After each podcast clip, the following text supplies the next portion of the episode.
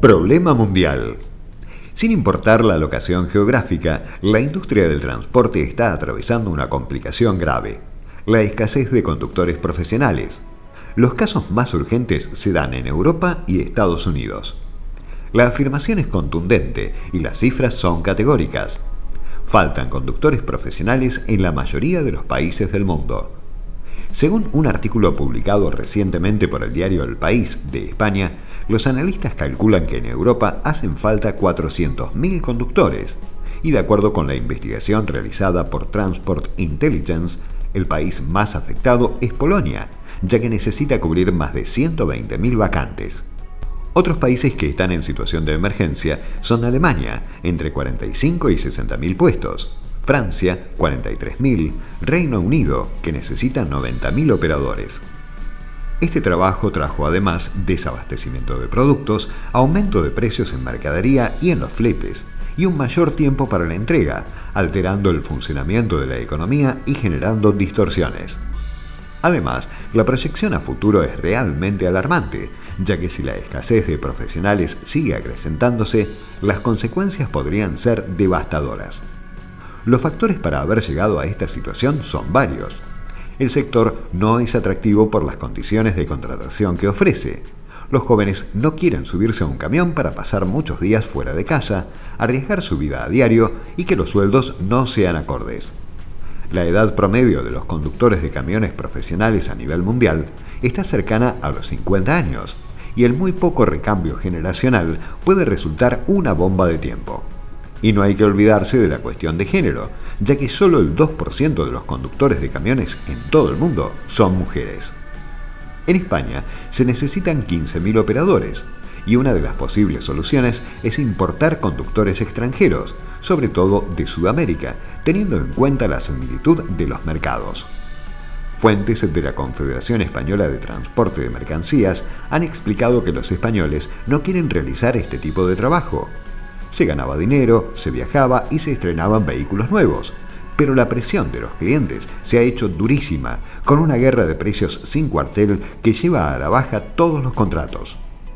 Los fabricantes de productos exprimen a los proveedores, y esa batalla llega a los transportistas que nos peleamos por reducir costos, afirmaron. En el caso británico, el factor Brexit ha puesto aún más trabas a los trabajadores extranjeros, con un sector también envejecido, con duras condiciones laborales que empeoran y sin un cambio generacional claro. La Organización Mundial del Transporte por Carretera advirtió que el problema del recambio y la falta de inserción de conductores jóvenes es crónico desde hace tiempo. El año pasado el porcentaje de conductores menores de 25 años fue del 5% en Europa y Rusia, del 6% en México y del 7% en Turquía. En Estados Unidos ocurre exactamente lo mismo. Así lo refleja un artículo de la CNN que detalla la situación actual.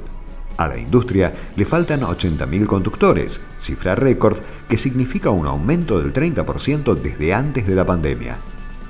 Los transportistas mueven más del 70% de los bienes de la economía estadounidense, pero representan solo el 4% de los vehículos en las rutas.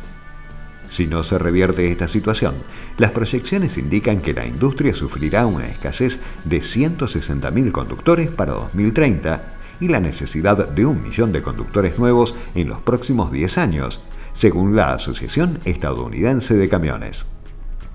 ¿Cómo buscan solucionarlo? Actualmente existe un proyecto de ley de infraestructura bipartidista que espera aprobarse en el Congreso y autorizaría cientos de miles de millones de dólares para la industria del transporte, lo que incluiría el desarrollo de la fuerza laboral para la industria de camiones. Eso permitiría que 3.000 conductores entre 18 y 20 años recibieran capacitación. Actualmente los conductores deben tener 21 para hacerlo y estarían habilitados a conducir tractocamiones a través de las fronteras estatales. No cabe duda de que este problema trasciende fronteras y se deberán tomar decisiones estratégicas que representen una solución inmediata a corto y largo plazo. Scania y la inclusión de mujeres conductoras en Argentina.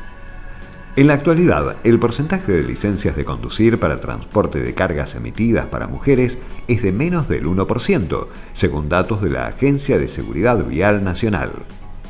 Ante este escenario, Scania, desde su rol de empresa líder en materia de transporte sustentable, ha decidido en 2019 desarrollar Conductoras, un programa de formación profesional para que más mujeres formen parte de esta industria.